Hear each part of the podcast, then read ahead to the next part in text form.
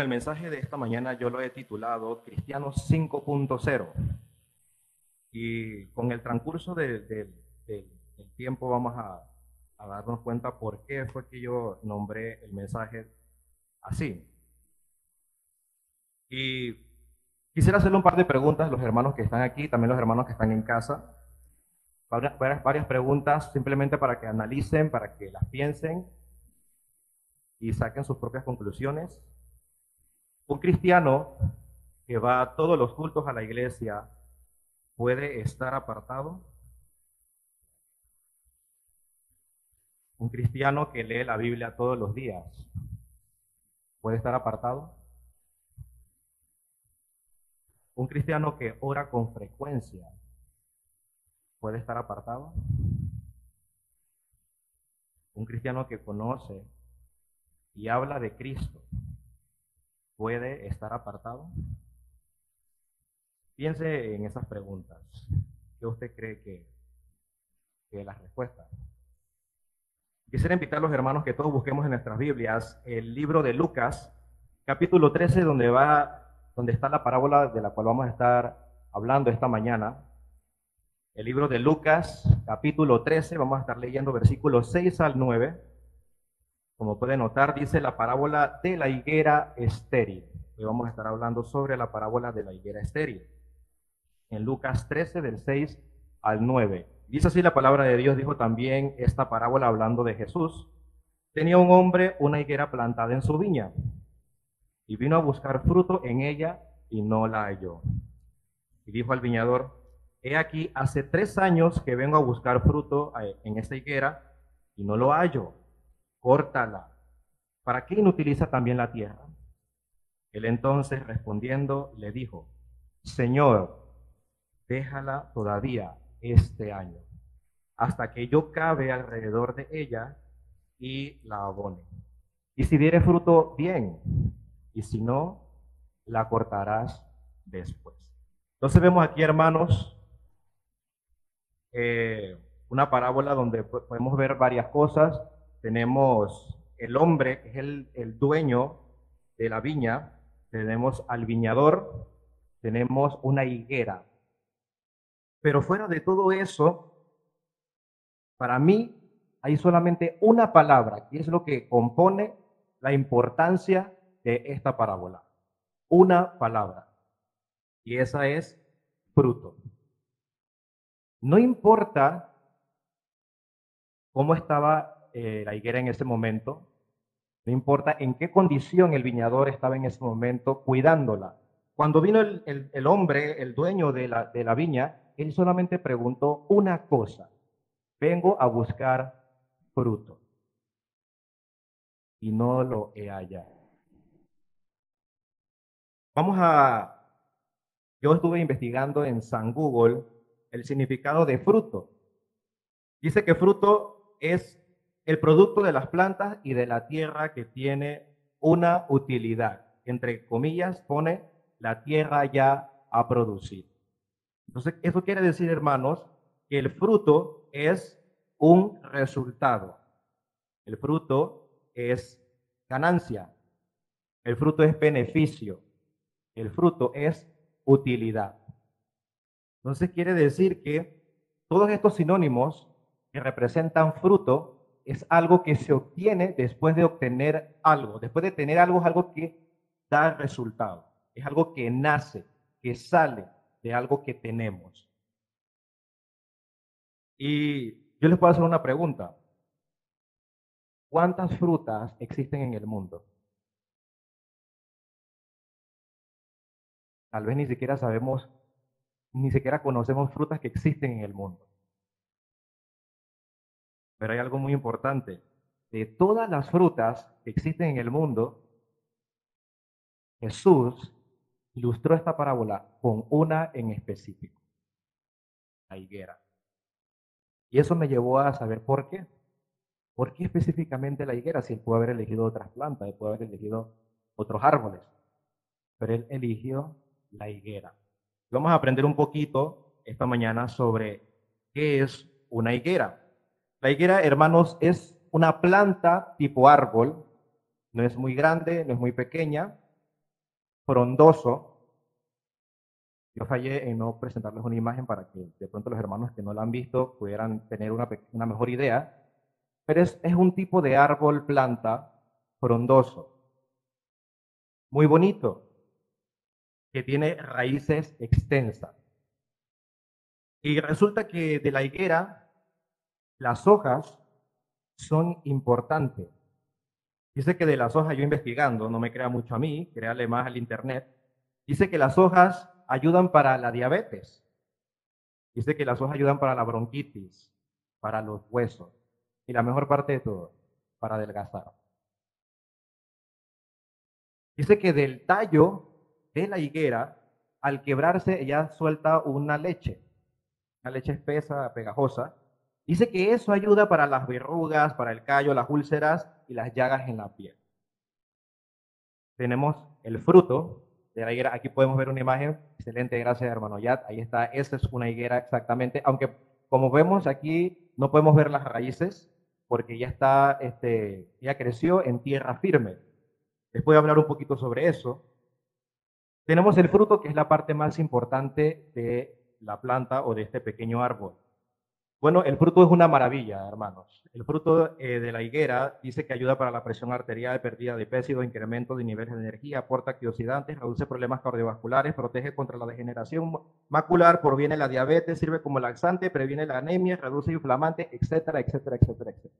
O sea que solamente falta que dé dinero para que sea perfecta, ¿no? Y de, la, de este fruto, hermanos, podemos sacar miel de higo, pan de higo, dulce de higo, salami a base de higo, aceite, vinagre, vino, menta, mermelada, chocolate, café, etc. Entonces es un fruto muy productivo. Tantas cosas que podemos obtener de este fruto que da una planta. Y como les decía, al final el árbol de la higuera, también el árbol en sí, sirve como refugio para la lluvia, de pronto yo voy caminando y empezó a llover y vi una higuera y me ayudó para no mojarme. O también para un día muy soleado, me da sombra. También sirve como de la misma forma para la lluvia, para la sombra, para los animales. Su fruto, las aves o los animales que lo alcanzan, los alimenta.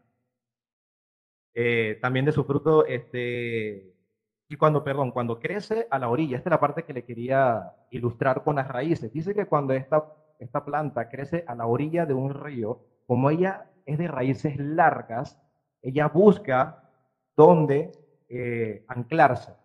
Entonces, muchas veces, no siempre sucede, pero muchas veces ella logra hasta cruzar al otro lado del río con sus raíces y se entierra. De esta manera, haciendo un puente de un lado al otro. Interesante, ¿verdad? Entonces, vemos que la planta, la higuera, este pequeño árbol, es maravilloso, hace muchas cosas, principalmente su fruto. Y como si fuera poco, también sirve para hacer ropa. ¿No me cree? Vamos a buscar el libro de Génesis, capítulo 3, versículo 7. No lo digo yo, lo dice Dios. Génesis capítulo 3, 7. Hermano, esta mañana vamos a estar viendo varios versículos, así que si usted es un poco diestro con la Biblia, puede buscarlo, si no puede escucharlo o lo van a estar presentando en la pantalla también para que usted pueda leerlo. Dice Génesis 3, 7, entonces fueron abiertos los ojos de ambos, hablando de Adán y de Eva, y conocieron que estaban desnudos. Entonces cosieron hojas de era. Se hicieron delantal.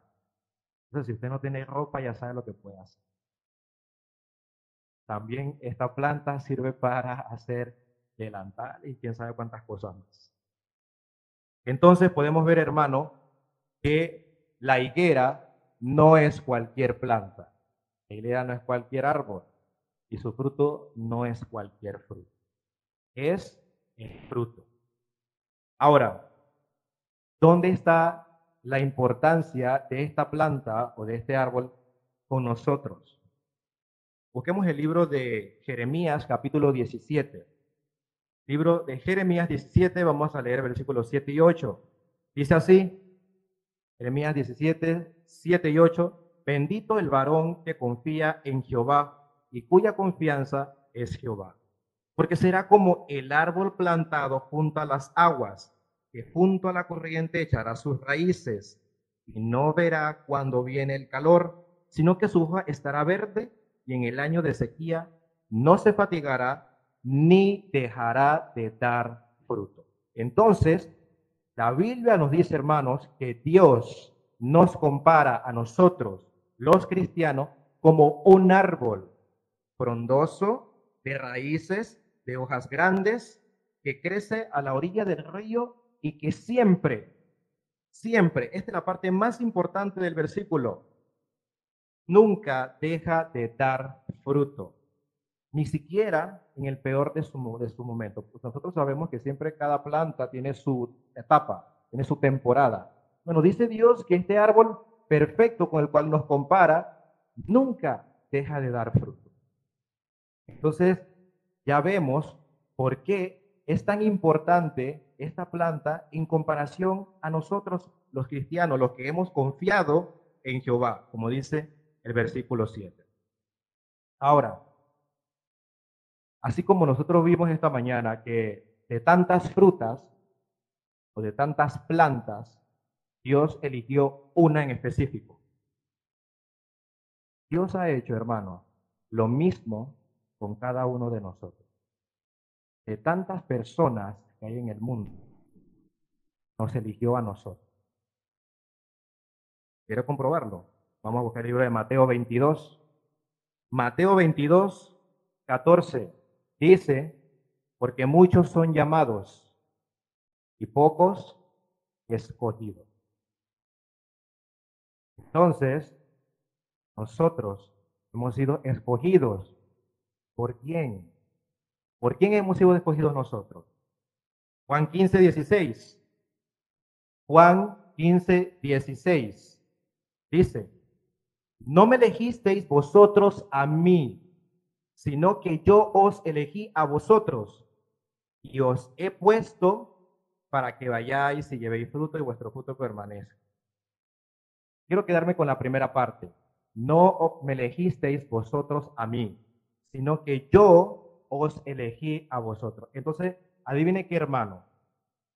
El hecho de que usted esté aquí en la casa de Dios gozando de salvación y de vida eterna no fue porque así usted lo decidió. No fue porque usted era una persona buena y porque usted cuando escuchó el mensaje de salvación usted verdaderamente dijo, lo voy a hacer. No, hermano. Dios pensó en nosotros.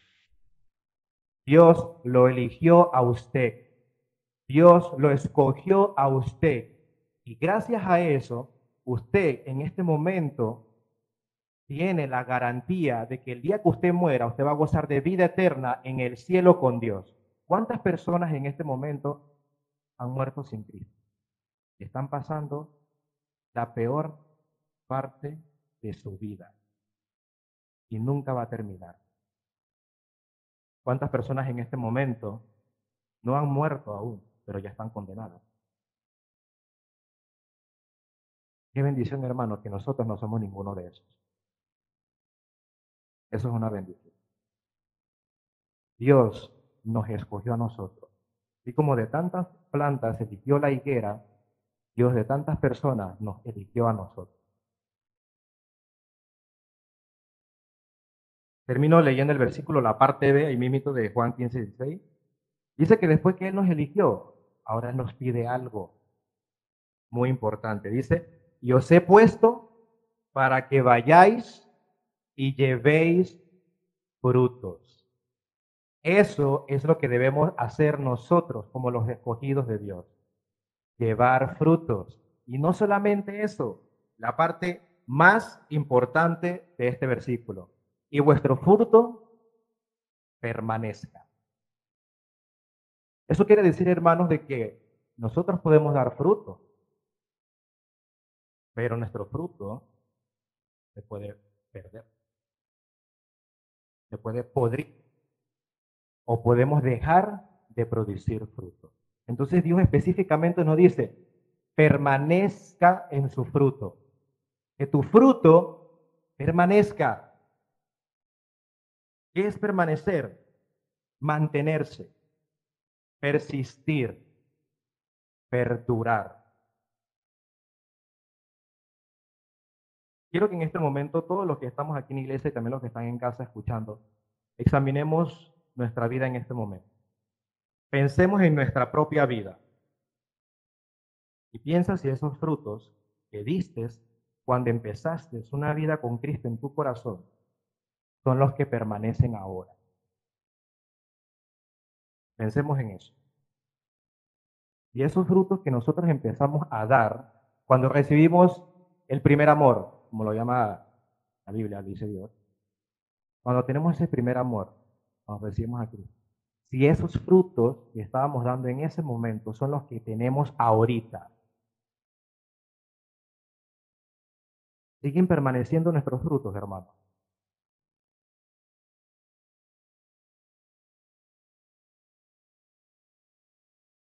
hay algo muy importante con esta planta de la higuera, y es de que independientemente, hermanos, de que la planta no dé fruto, no significa que sea una planta seca o una higuera seca.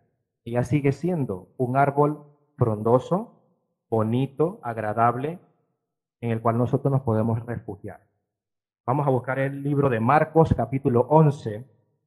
Marcos capítulo 11, vamos a estar leyendo del versículo 12. Adelante, usted sígame en la lectura. Marcos 11, versículo 12. Dice, al día siguiente, cuando salieron de Betania, tuvo hambre. Y viendo de lejos una higuera que tenía hojas, fue a ver si tal vez hallaba en ella algo.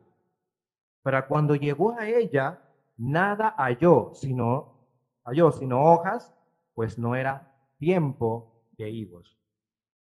Entonces Jesús le dijo a la higuera, nunca jamás coma nadie fruto de ti. Y lo oyeron sus discípulos. Versículo 20. Y pasando por la mañana, vieron que la higuera se había secado desde las raíces. Entonces Pedro, acordándose, le dijo, maestro, mira, la higuera que maldijiste se ha secado. Entonces podemos ver, hermanos, de que tenemos una higuera bonita, con hojas, que de lejos se vio atractiva. Así que el Señor Jesús la vio y tenía hambre y él fue allá a buscar fruto de esa higuera. Pero cuando llegó no tenía. Y después, cuando Dios la maldijo, se secó. Eso quiere decir que independiente, hermano, de que esta planta no dé fruto, ella sigue ahí, pero ¿de qué, ¿de qué sirve, hermano? ¿De qué sirve que ya esté ahí? Bueno, de una sola cosa, de adorno, de estética, porque no da fruto. Y si no da fruto, no sirve de nada. Lo dijo nuestro Señor Jesucristo. Si no da fruto, entonces que nadie coma de ti. Ahora, póngase recuerde, póngase a pensar y recuerde nuevamente las preguntas que les hice al inicio.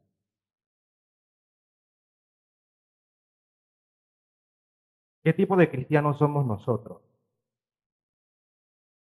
¿Somos una higuera que da fruto? ¿O somos una higuera deportada? De lujo, de adorno. Somos cristianos de apariencia, eso es lo que es una higuera que no da fruto, una apariencia. Pensemos en nosotros y en las preguntas que le hice al inicio. Esas cosas me han servido para ser un cristiano que, que esté dando fruto en este momento. Si has perdido, hermano, lo que antes, lo que eras antes, te has convertido en una higuera estéril no estás dando fruto. Recordemos nuevamente cuando recibimos a Cristo. Cuando yo recibí a Cristo, yo recuerdo que yo quería ir todos los días a la iglesia, hablando hipotéticamente, no estoy hablando de mí. Pero cuando nosotros recibimos Cristo, queríamos ir todos los días a la iglesia. Ir todos los días a la iglesia, tengo ese deseo de ir a la iglesia. Voy el domingo, en la mañana, en la tarde, los miércoles, que a veces hay esas actividades, y cuando no hay nada, voy a pasar. para hacer la mueca, porque estar pasando por la iglesia me llena. Estoy tan feliz de mi fe, estoy tan feliz de lo que Dios ha hecho en mi vida que yo quiero que los demás conozcan eso. Voy a hablarle a quien sea, a la persona que se me acerque, el amigo que me escriba, que me visite. Voy a aprovechar ese momento porque yo quiero que él también experimente lo que yo experimenté. Estamos recordando lo que éramos al inicio que recibimos a Cristo, ¿verdad? Eso es lo que estamos recordando. Quiero servir a Dios, quiero hacer lo que sea en la iglesia, no importa, de pronto yo no tengo la experiencia, no tengo ese talento, pero yo quiero hacerlo. Probemos. Lo hice bien, voy a seguir por aquí. No lo hice bien, voy a probar en otro lugar. O en otra cosa. Pero no quiero estar sentado sin hacer nada. Quiero hacer algo. Porque eso es lo que Dios me ha dado a mí el momento en que yo le recibí. Quiero hacer algo por Él. No puedo estar sentado, estoy inquieto. Quiero cantar. Qué bonitos los cantos. Quiero cantar fuerte. De pronto no canto bien, pero me llena cantar. Quiero pasar más tiempo con mis hermanos, porque lastimosamente en mi familia yo no tengo ese mismo sentir con ellos. Lastimosamente en mi escuela yo no tengo ese mismo sentir en mi trabajo. No puedo compartir lo mismo que yo siento ahorita. Pero cuando yo estoy en iglesia, yo puedo compartir con todos ellos mi sentir, porque mi sentir es su sentir y eso me, me, llena, me ayuda a seguir, a ser mejor. Por eso quiero seguir compartiendo con mis hermanos. Y cuando hagan reuniones de caballeros, yo quiero estar ahí. Y cuando hagan reuniones de damas, yo quiero estar ahí. Y cuando hagan reuniones de jóvenes, yo quiero estar ahí. Y cuando hagan cualquier actividad, yo quiero estar ahí. Porque eso me llena.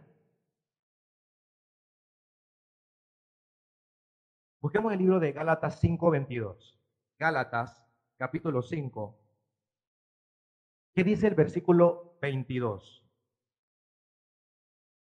Mas el fruto del Espíritu es amor, gozo, paz, paciencia, benignidad, bondad, fe, etc. Entonces Dios nos dice que parte de nuestros frutos al recibir a Cristo es tener amor, es tener gozo, es tener paz, tener paciencia, benignidad, bondad, fe y todo lo demás que dice. Yo tengo todas esas mismas cosas cuando yo conocí a Cristo en este momento. Hermanos, yo tengo eso en este momento. Porque si en este momento nosotros no estamos dando frutos, si en este momento nos hemos convertido en una higuera estéril, si en este momento nuestro fruto está podrido, entonces ¿Qué gozo tengo yo? Si ese es un fruto. ¿Qué gozo tengo yo? ¿Qué amor tengo yo? Si eso es un fruto. Ahora, yo puedo ser un cristiano sin gozo. Yo puedo ser un cristiano sin amor. Lo peor de todo, lo peor de todo, yo puedo ser un cristiano sin fe. Es un fruto que recibo. Cuando nosotros como cristianos, hermanos, perdemos la fe, estamos mal. Porque si no tenemos fe en Dios, ¿en qué vamos a confiar? Y eso es lo que mueve al cristiano, nuestra fe. Entonces, cuando nuestro fruto de fe se perdió, estamos mal. Probablemente vamos rumbo a ser. Ese es nuestro destino. Cuando perdemos los frutos del Espíritu, hermanos, somos cristianos débiles. Nos convertimos en presa fácil para el diablo. Y en el peor de los casos terminamos apartados. Entonces, no pretendamos que porque yo vengo todos los días a la iglesia es suficiente para yo animarme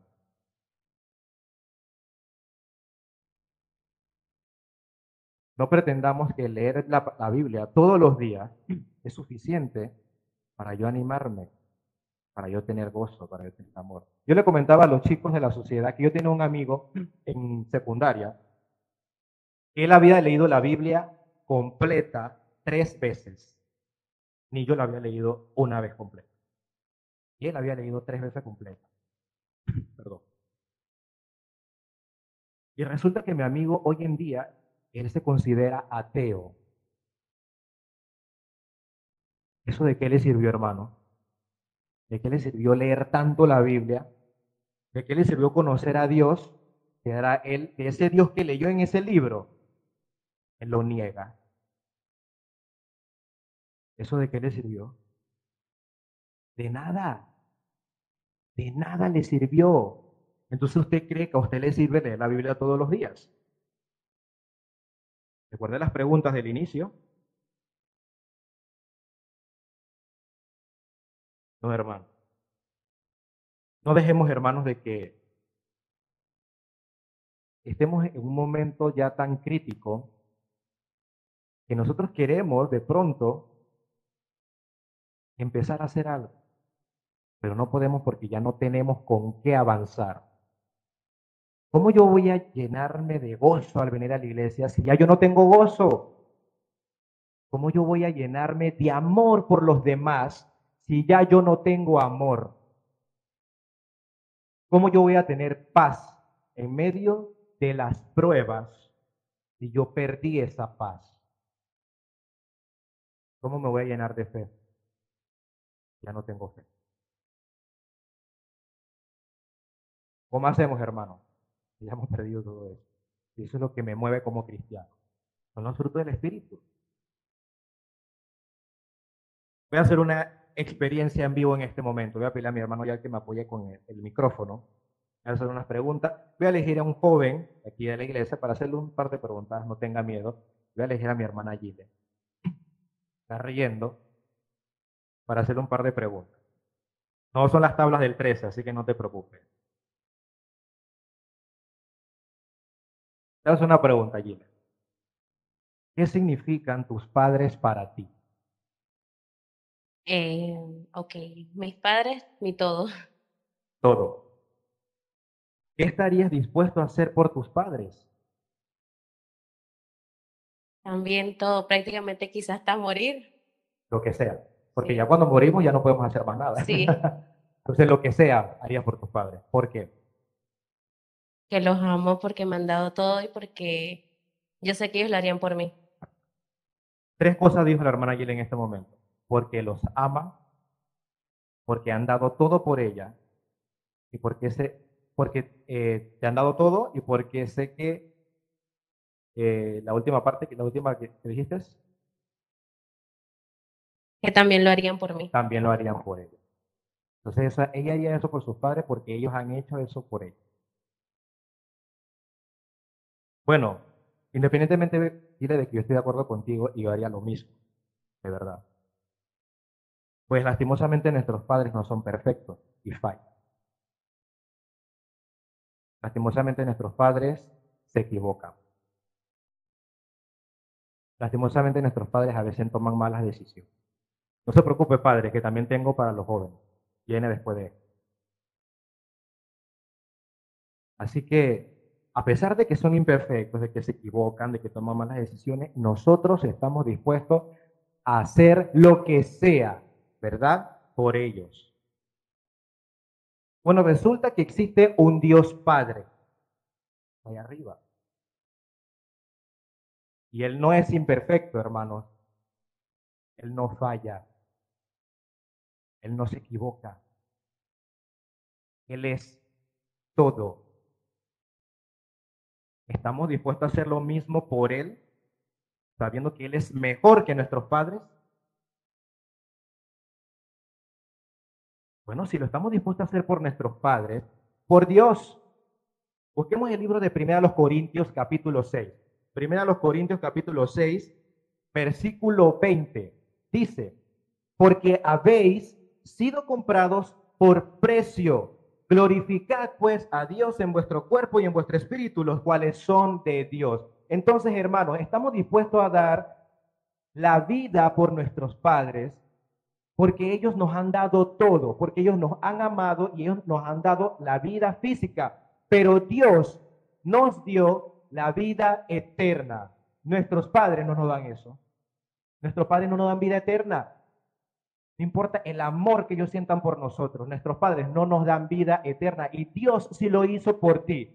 Dios lo hizo por mí. Entonces, ¿por qué no vamos a darle todo a Dios? Estoy dispuesto a morir por Él. Estoy dispuesto a dar o hacer lo que sea por Él.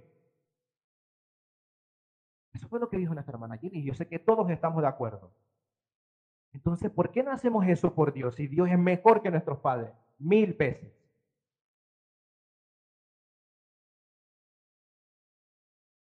Dice que Él nos compró con su sangre y por eso glorifiquemos a Dios, cuerpo y en espíritu, porque desde ese momento eso es de Él. Termina el versículo, los cuales son de Dios. Eso es de Dios. Nuestro cuerpo es de Dios, el espíritu es de, de Dios. Entonces, ¿por qué nosotros no nos comportamos así con Dios? Mientras usted escuche, examínese, examínese y piense si eso es lo que usted está haciendo en este momento. Pero sí estamos dispuestos a hacerlo por nuestros padres. Pero Dios es el Padre de todo. Vamos ahora con los hijos. Vamos a agarrar a un hermano adulto. Vamos a agarrar a nuestro hermano Oscar. a hacerle un par de preguntas, hermano. Sobre sus hijos, no se preocupe.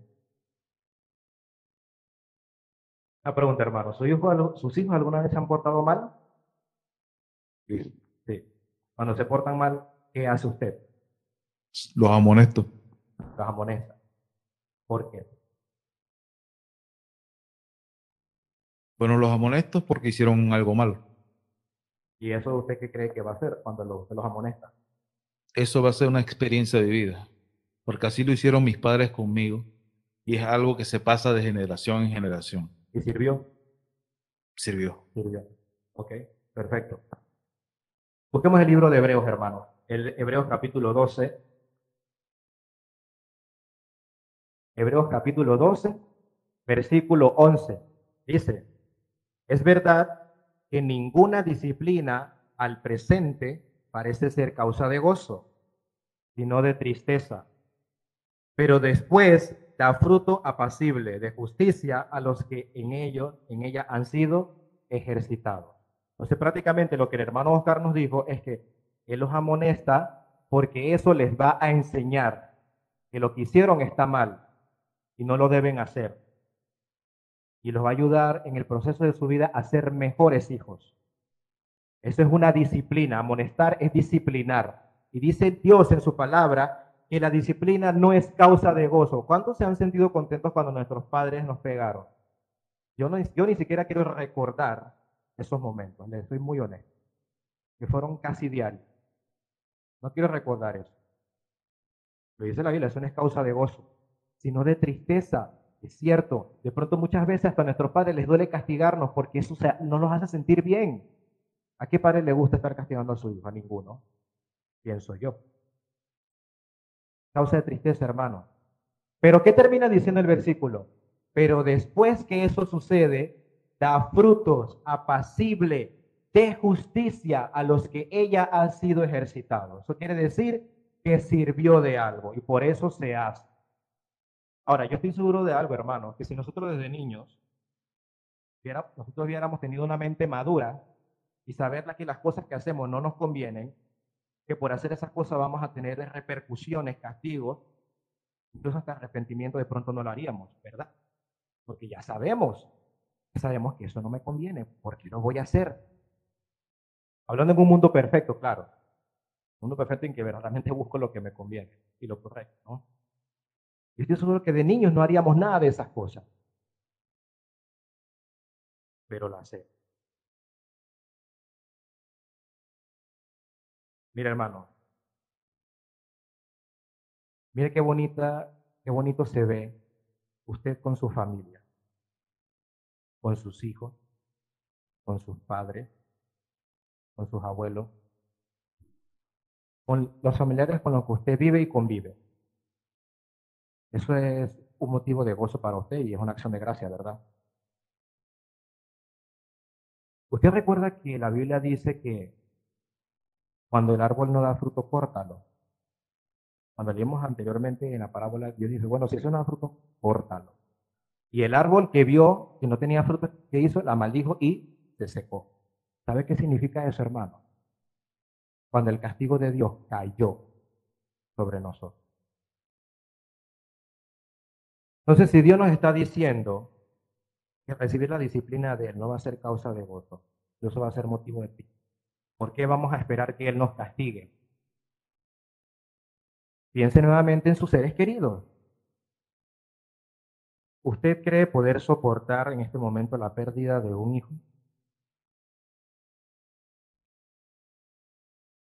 ¿O de su padre? ¿Cómo usted va a vivir con él?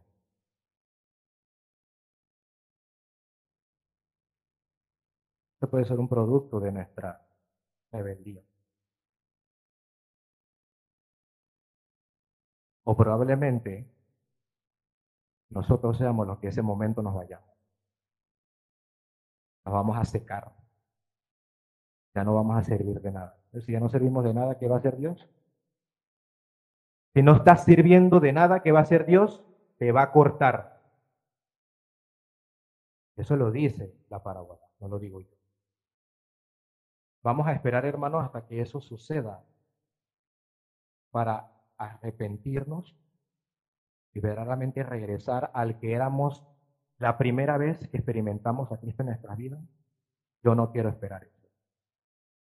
Yo me siento muy feliz con mis padres aquí, con mis hermanos. No, yo no estoy dispuesto a soportar una pérdida.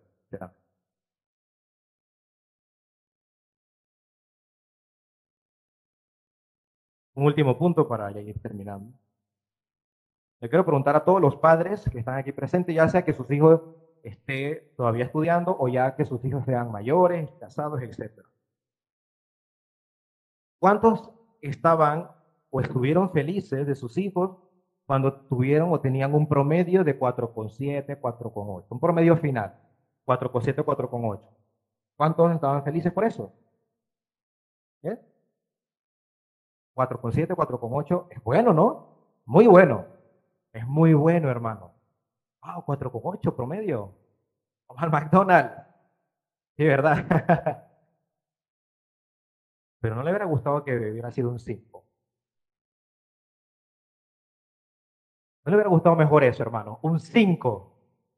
Eso hubiera sido excelente. Vámonos a Disney World. Un 5 hubiera sido mejor que un 4,8. ¿Cómo está tu nivel como cristiano? ¿Tú eres un cristiano de tres pelados? ¿Eres un cristiano de 3,5? ¿De 4? ¿4,7? ¿4,8? ¿Qué tipo de cristiano eres tú en este momento según un porcentaje?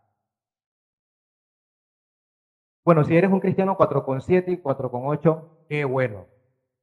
Pero Dios quiere que tú seas un cristiano de 5.0. Eso es lo que Dios quiere que nosotros seamos. Cristianos de 5.0. ¿Los podemos ser, hermanos? ¿No lo podemos ser?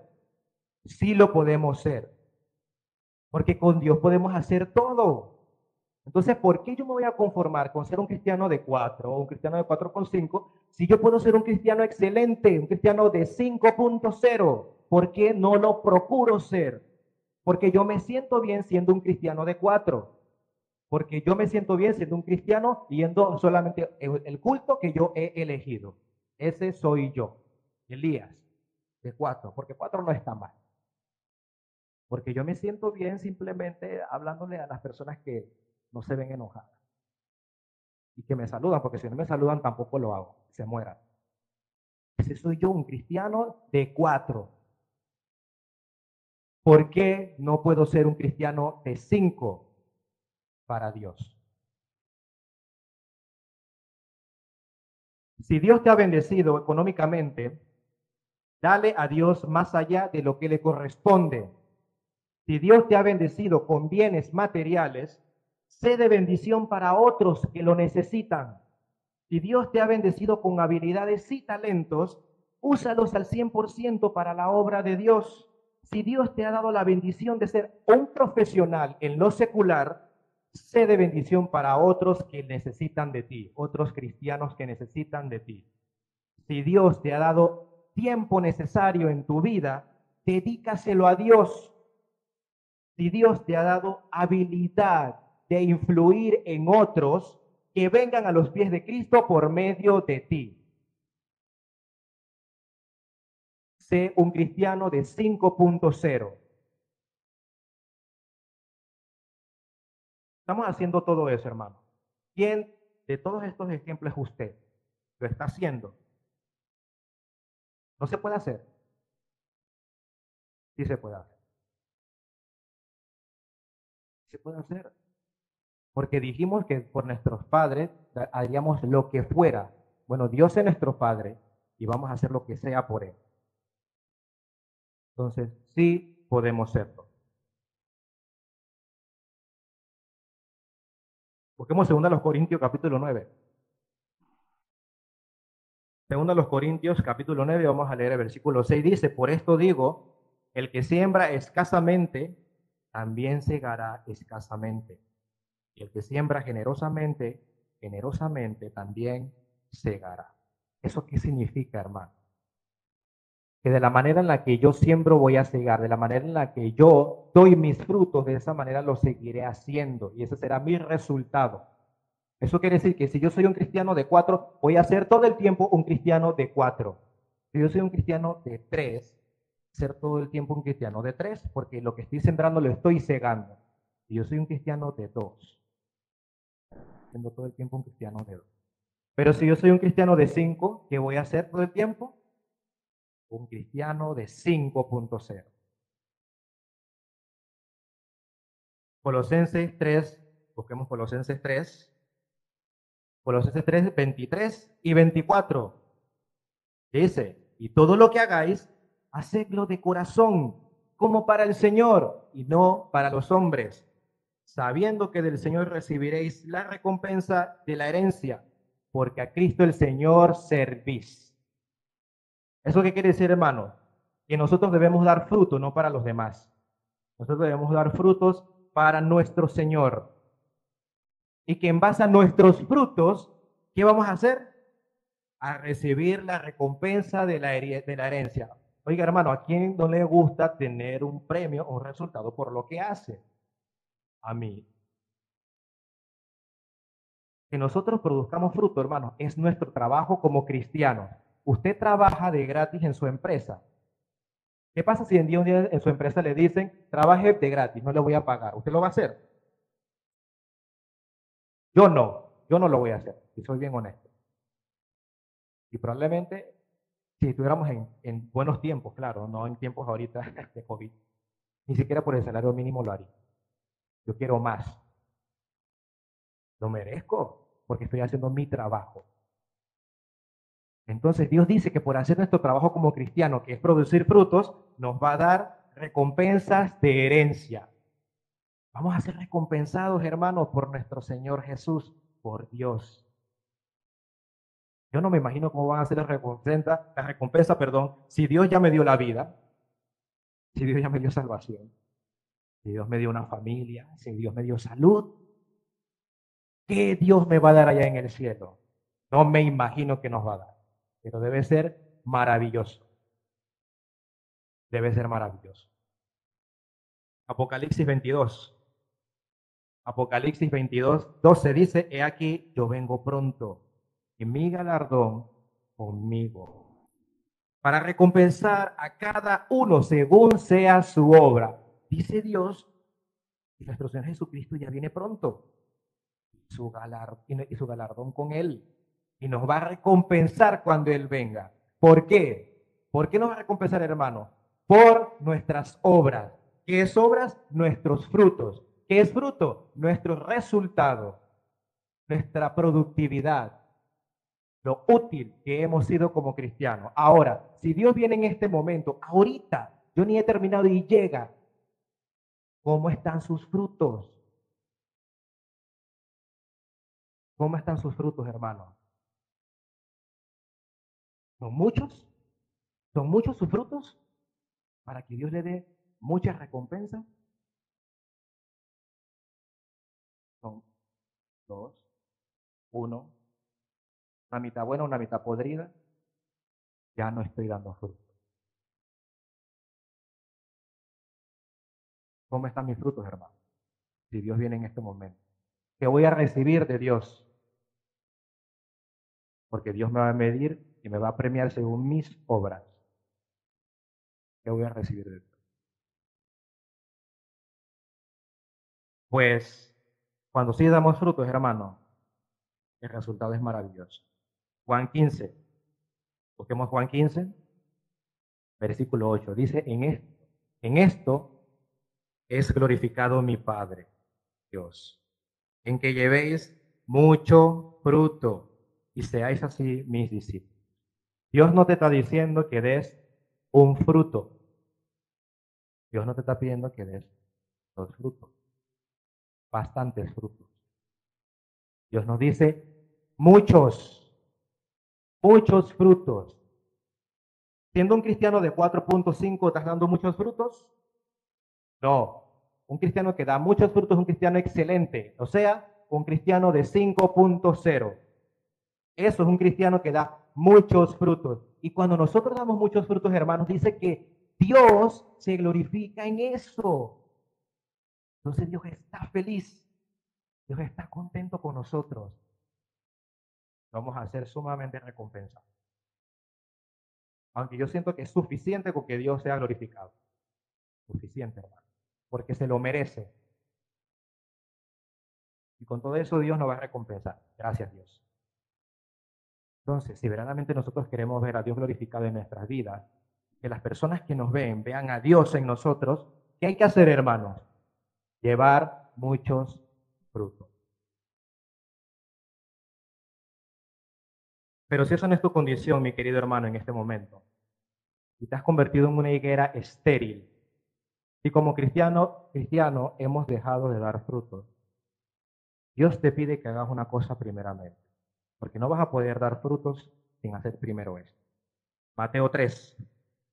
Mateo capítulo 3, versículo 8 dice, Haced pues frutos dignos de qué?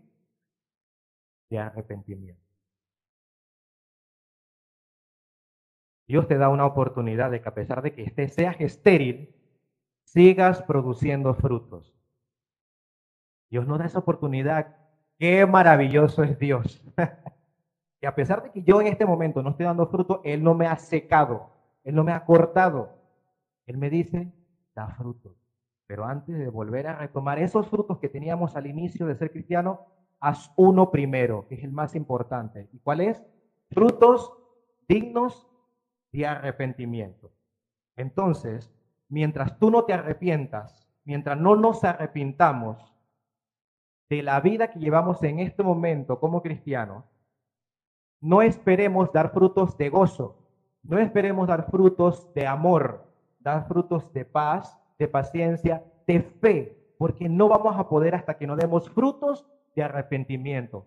Dios nos está diciendo que primero nos arrepintamos de la vida que llevamos en este momento, porque no está bien. Nos hemos conformado con lo que somos y está mal eso. Porque Dios no quiere que tú seas un cristiano conforme, porque yo con un 3,5 me conformo. Dios quiere que seas un cristiano que da mucho fruto y ese es un cristiano de 5.0. Terminemos leyendo el libro de Lucas 13, donde empezamos a la parábola, Lucas 13. Solamente que esta vez no vamos a leer la parábola, vamos a leer los primeros cinco capítulos antes de la parábola. Lucas 13 dice, en este mismo tiempo, eh, versículo 1 al 5, en este mismo tiempo estaban allí algunos que le contaban acerca de los galileos cuya sangre Pilato había mezclado con los sacrificios de ellos. Respondiendo Jesús le dijo, ¿pensáis que estos galileos, porque padecieron tales cosas, eran más pecadores que todos los galileos? Os digo, no. Antes, si no os arrepentís, todos pereceréis igualmente. Aquellos 18 sobre los cuales cayó la torre en Siloé y los mató, ¿pensáis que era más culpable que todos los hombres que habitan en Jerusalén? Os digo, no. Antes, si no os arrepentís, todos pereceréis igualmente. Entonces eso quiere decir, hermano, que no, eso no quiere decir que porque yo soy un cristiano, Dios me va a tratar a mí más suave, porque ya yo soy un hijo de Dios. ¿Qué dice el final? Pereceréis igualmente. mente, como un incrédulo más. Eso va a ser lo que vamos a recibir, castigo de Dios. Entonces no es porque yo soy cristiano, no es porque yo voy a un culto a la iglesia, no es porque yo leo mi Biblia, porque yo oro y porque de vez en cuando yo digo, hey, Dios es bueno, es lo mejor de tu vida, acéptalo. Dios va a decir, ah, bueno, pues él está haciendo ahí su trabajo, a lo suave.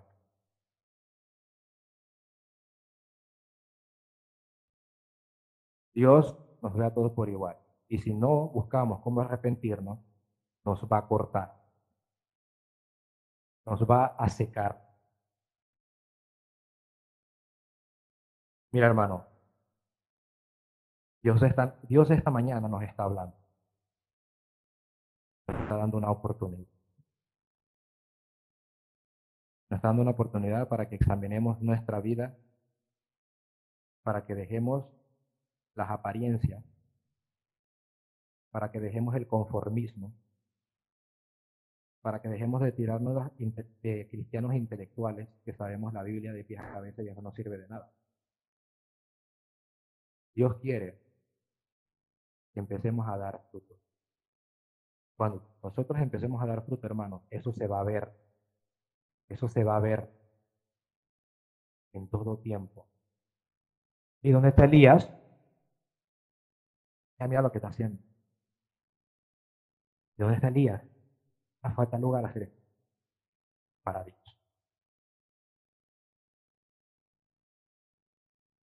Dios esta mañana, hermanos, nos está dando una oportunidad de arrepentirnos y no de esperar que el castigo, como dice en Hebreos 12, caiga y lo lamentemos. Arrepintámonos, hermanos, y regresemos a nuestro primer amor, donde nuestros frutos eran innumerables y sabrosos. Vamos a orar. Dios, queremos pedirte perdón, Padre. Queremos pedirte perdón por, por fallarte. Queremos pedirte perdón, Dios, porque, porque hemos sido cristianos de apariencia porque nos hemos conformado con los tantos años que llevamos como cristianos que ya hemos pensado que eso es suficiente para que sigamos bien igual con lo poco que hacemos o con lo nada que hacemos. Perdónanos Dios, perdónanos. Tú nos has dicho esta mañana que el verdadero cristiano el cristiano gozoso, el cristiano de 5.0, siempre da frutos, sus frutos permanecen desde que inició la vida espiritual hasta que terminó. Siempre nuestros frutos van a permanecer. Tú nos dices eso en tu palabra.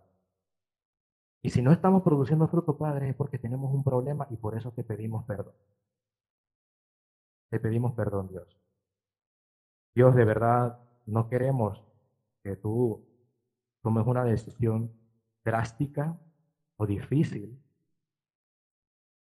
por ser desobedientes, por ser orgullosos, por ser conformistas, por ser unos religiosos. Perdónanos Dios, perdónanos. De verdad Dios, yo recuerdo cuando experimenté tu primer amor, era maravilloso y te pido Dios que me lo regreses, de verdad. Pésame ese primer amor porque lo necesito. Lo necesito, yo quiero ser el que era antes.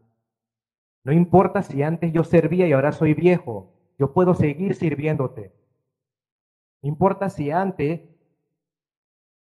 yo servía y ahora no veo la oportunidad, yo puedo seguir haciéndolo. Dame ese deseo primero, porque como no tengo el deseo, entonces yo no veo la oportunidad. Dame el deseo de servirte, Padre. No importa porque si yo soy joven, no te puedo servir en mucho, sí puedo hacerlo. Ayúdame Dios a dejar las excusas y a empezar a ser el cristiano que tú eres, que tú quieres que yo sea. Ayúdame Dios, de verdad. Corazón Padre, venimos ante ti, arrepentidos, que no te perdones, nos restaures, que nos ayudes a ser los cristianos. Tú quieres que sean cristianos de muchos frutos. Ayúdanos, eh, Padre, esa higuera fértil que no deja de dar frutos imparablemente, constantemente, que su utilidad es maravillosa, que su resultado es infinito. Queremos ser esa higuera fértil, Padre. Solamente lo vamos a lograr gracias a ti. Gracias Dios, gracias Jesús, porque tú nos das la oportunidad, nos das una segunda oportunidad, porque tu misericordia es grande con nosotros y sigues todavía pensando en nuestro bienestar y nos da la oportunidad de venir esta mañana y restaurar nuestra posición como cristianos verdaderos. Gracias Dios. Gracias. Sigue bendiciéndonos el resto de esta mañana, resto de ti. Amén. Hermano, recuerda una cosa, no sea cristiano de 4 o de 4.5. Sea un cristiano de 5.0. Que Dios te bendiga.